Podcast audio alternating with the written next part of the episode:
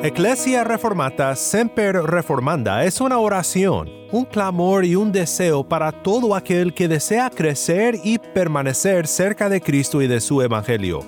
El punto no es tener todo correcto doctrinalmente, aunque eso es muy importante. No, el punto es ser conformado más y más a la imagen de Cristo, en verdadera justicia y santidad, reflejando más y más su carácter para que Dios sea glorificado en nuestras vidas.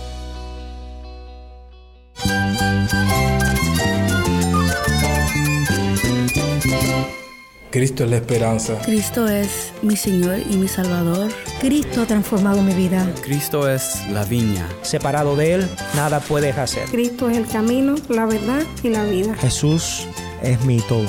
El único descanso, la única paz verdadera es con Jesucristo. Estás escuchando a El Faro de Redención, Cristo desde toda la Biblia para toda Cuba y para todo el mundo. Hola, mi nombre es Daniel Warren, gracias por acompañarme aquí en El Faro. Hoy concluimos nuestra serie titulada Semper Reformanda. Pero estas columnas, estas villas estructurales, habían sido cubiertas por mucho escombro y los reformadores tuvieron que excavar hasta que les sangraron las manos para poder dejarlas al descubierto. Esto fue Loardis Rivas, un amigo nuestro aquí en el Faro que hoy nos compartirá un poco sobre nuestro tema de la semana, Semper Reformanda. Sé que lo que Loardis comparte con nosotros es de gran bendición para mí y espero que lo será también para ti, al concluir esta semana recordando importantes temas de la Reforma Protestante. Si tienes una Biblia, busca el libro de Efesios y quédate conmigo.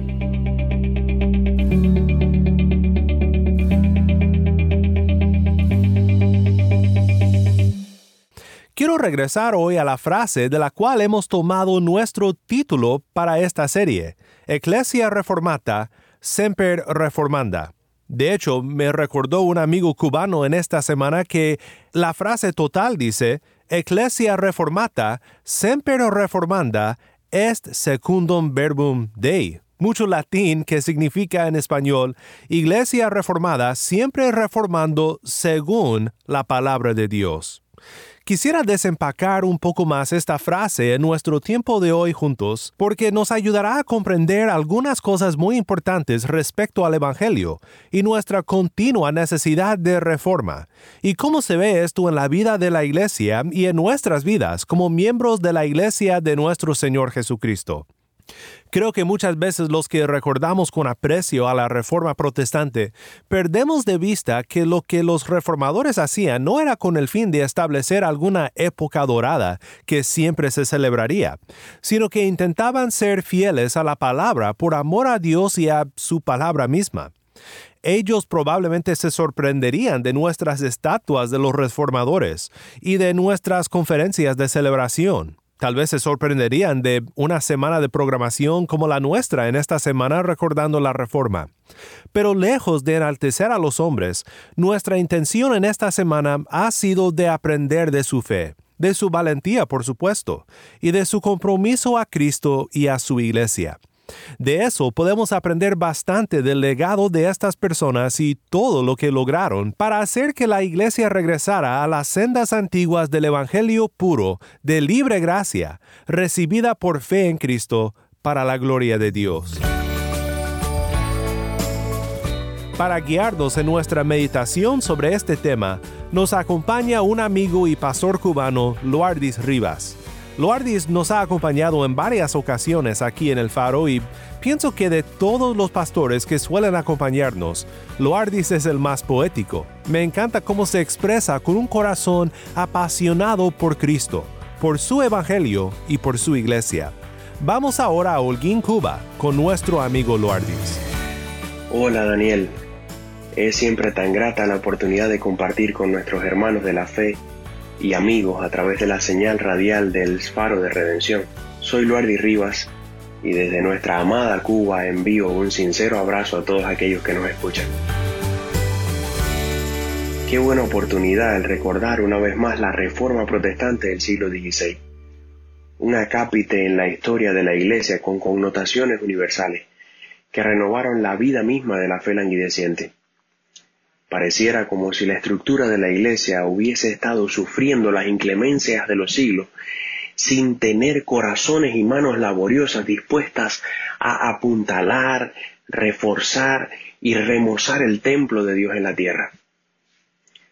Los reformadores se vistieron de albañiles y constructores a pie de obra para devolverle a la iglesia la vivacidad de su juventud. Múltiples fueron los aportes de la reforma a la vida espiritual, intelectual, educativa, cultural, política y económica. Ni una sola esfera de la vida quedó fuera del alcance de la influencia de la reforma. Sin embargo, las ideas más recordadas son las que sintetizan los cinco lemas o las cinco solas de la Reforma. Sola escritura, sola fe, solo Cristo, sola gracia, solo a Dios la gloria. Se puede decir que siempre han sido las columnas de la Iglesia, que expresan la suficiencia y protagonismo de Dios respecto a su relación con ella.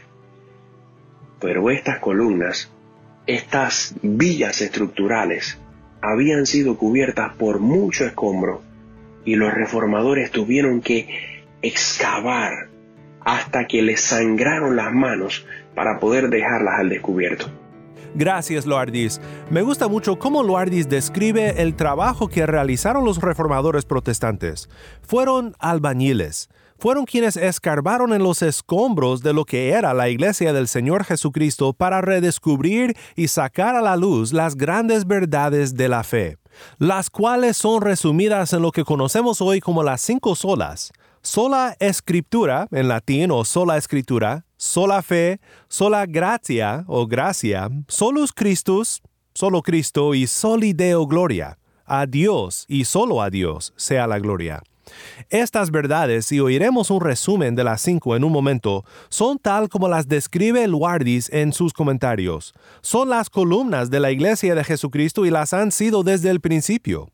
No fueron inventadas por los reformadores, sino redescubiertas, como dice Luardis, escarbando con tanto trabajo que hasta les sangraban los dedos. Son verdades de la fe que estuvieron dispuestos a defender a toda costa son esenciales al Evangelio. Si la Iglesia pierde las cinco solas de vista, pierde el contacto con la única autoridad para nuestra fe y práctica, las Escrituras. Pierde contacto con la única manera de acceder a la redención que se encuentra en Cristo, la fe. Lo único que capacita al hombre para ejercer la fe, siendo nosotros corruptos y muertos en nuestros delitos y pecados. Eso que nos capacita es la gracia la Iglesia pierde su enfoque en Cristo como el único Salvador cuando añade las obras de la más mínima manera a nuestra justificación y le roba a Dios la gloria que solo Él merece. Sola escritura subraya la normatividad de la Biblia, que es la Biblia que es la fuente de toda doctrina cristiana y toda práctica cristiana, y no alguna otra autoridad fuera de la Biblia. Cuando decimos que sola fide o solamente la fe, la salvación solamente puede ser recibida cuando ponemos nuestra fe en aquel que murió por nosotros.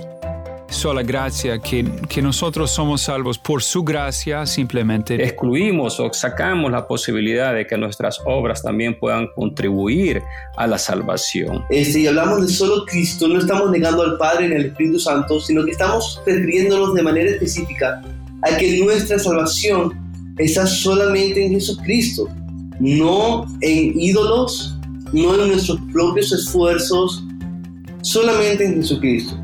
Y finalmente llegamos a la última sola que es Soli Deo Gloria, que es solo a Dios sea la gloria.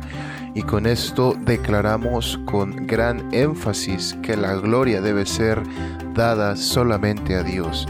Dios es quien planificó la obra de Cristo para alabanza de la gloria de su gracia, con la cual nos hizo aceptos en el amado. Toda la gloria por cualquier cosa que ocurra en nosotros debe de ser dada a Dios por medio de Jesucristo. Espero que este resumen te llene de gozo al ver cómo la salvación realmente no cuenta con nada de lo que nosotros hacemos, sino con solo la gracia soberana de nuestro Dios, otorgando su gracia para ser recibida en Cristo por sola fe, revelada en las Escrituras y dirigida solamente a su gloria. Un pasaje de la palabra que creo que resume muy bien todos los elementos de las cinco solas de las que estamos hablando es Efesios 2, 1 al 10, que dice de la siguiente manera. Y Él les dio vida a ustedes, que estaban muertos en sus delitos y pecados, los cuales anduvieron en otro tiempo según la corriente de este mundo, conforme al príncipe de la potestad del aire, el espíritu que ahora opera en los hijos de desobediencia entre ellos también todos nosotros en otro tiempo vivíamos en las pasiones de nuestra carne, satisfaciendo los deseos de la carne y de la mente, y éramos por naturaleza hijos de ira, lo mismo que los demás.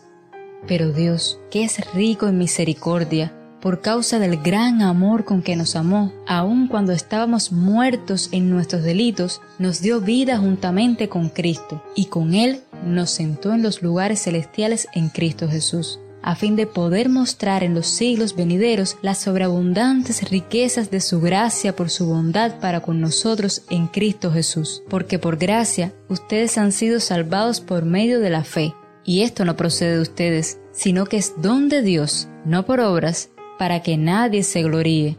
Porque somos hechura suya, creados en Cristo Jesús para hacer buenas obras, las cuales Dios preparó de antemano para que anduviéramos en ellas.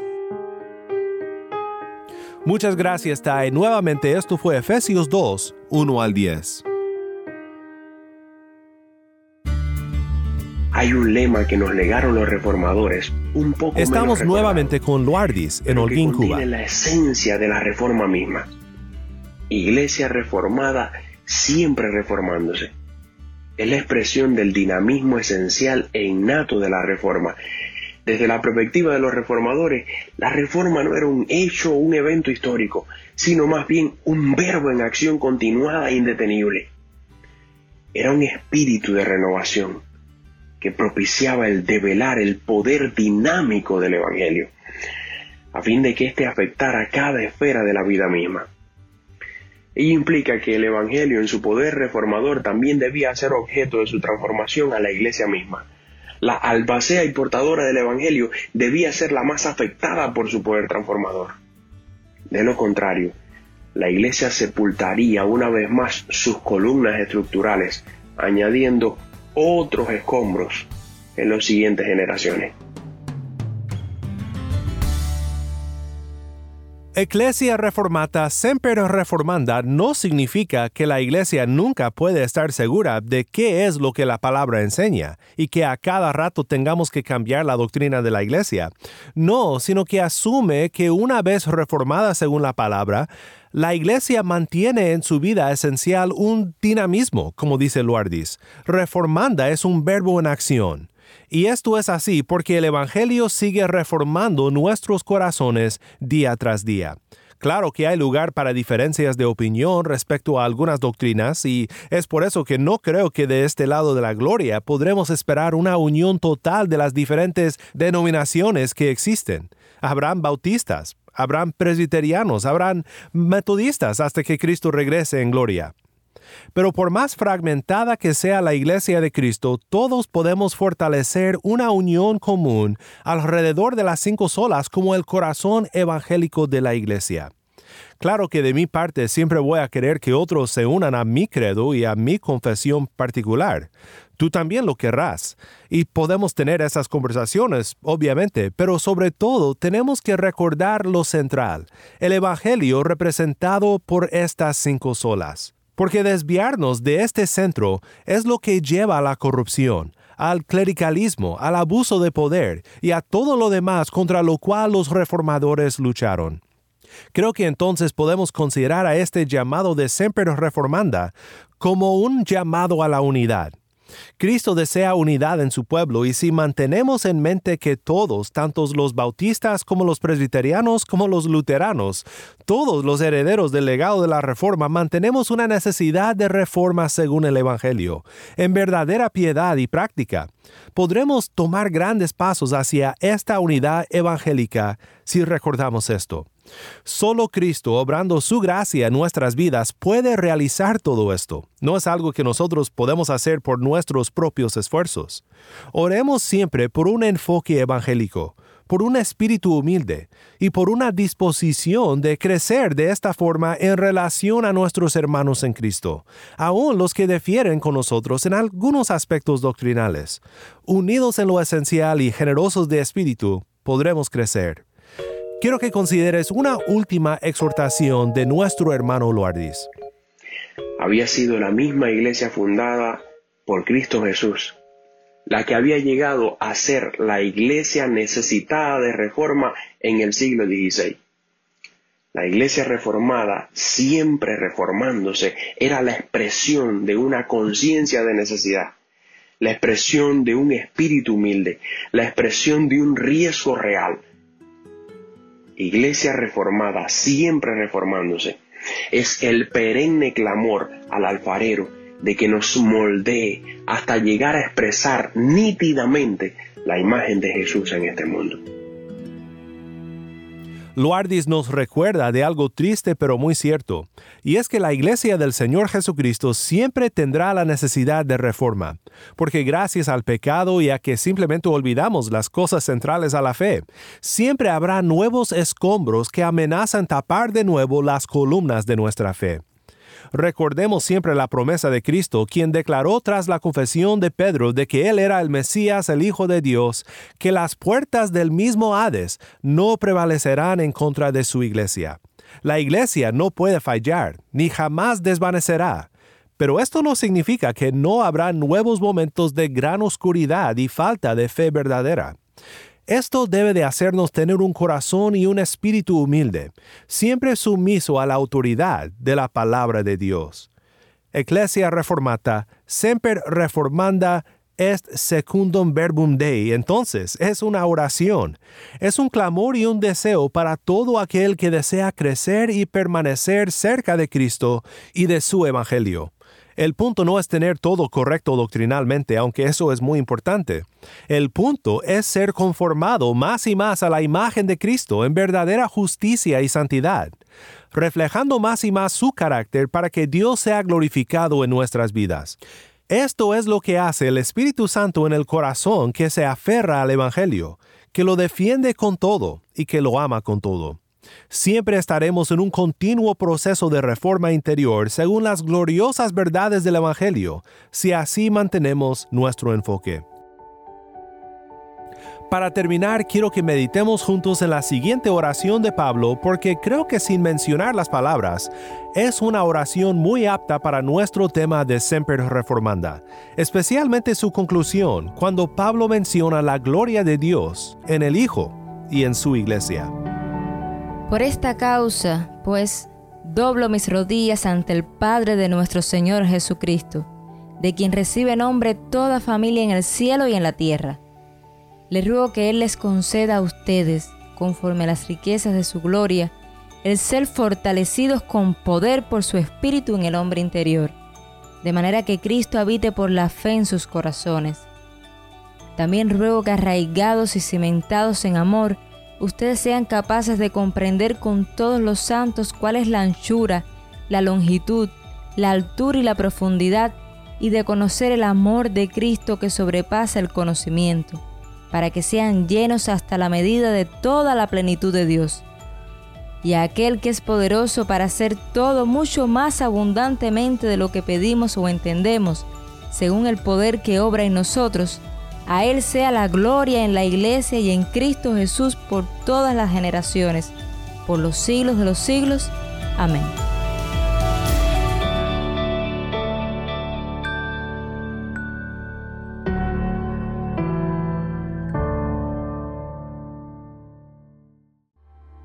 Queremos agradecer a nuestro amigo Luardis Rivas por compartir con nosotros hoy. Mi oración para ti es que todos juntos aprendamos a orar Semper Reformanda para nuestras vidas y para nuestras iglesias, y que juntos mantengamos un enfoque en el glorioso Evangelio de la libre gracia en Cristo nuestro Redentor. Si estás escuchando por el podcast, te quiero agradecer por tu ayuda en hacer que crezca la audiencia del faro. Sabemos que muchos han de estar compartiendo con otros sobre cómo seguirnos en el podcast en Apple Podcast, Google Podcast, Spotify o por otros medios, porque notamos la diferencia que ha hecho.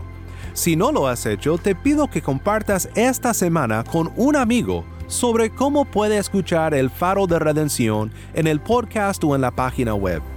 También estamos en WhatsApp. Nuestro número es 1786-373-4880. Nuevamente nuestro número de WhatsApp 1786-373-4880. Envíanos un mensaje de voz, nos encantaría saber de ti. Gracias una vez más por tu fiel sintonía.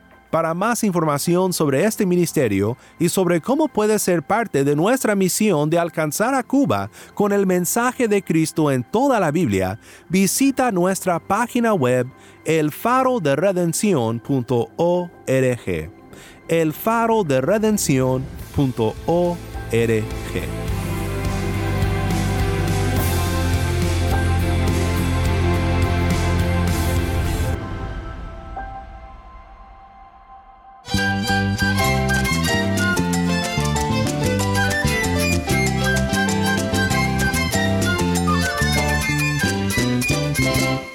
Mi nombre es Daniel Warren. Te invito a que me acompañes la próxima semana con una nueva serie, Viendo la luz de Cristo desde toda la Biblia para toda Cuba y para todo el mundo, aquí en el Faro de Redención.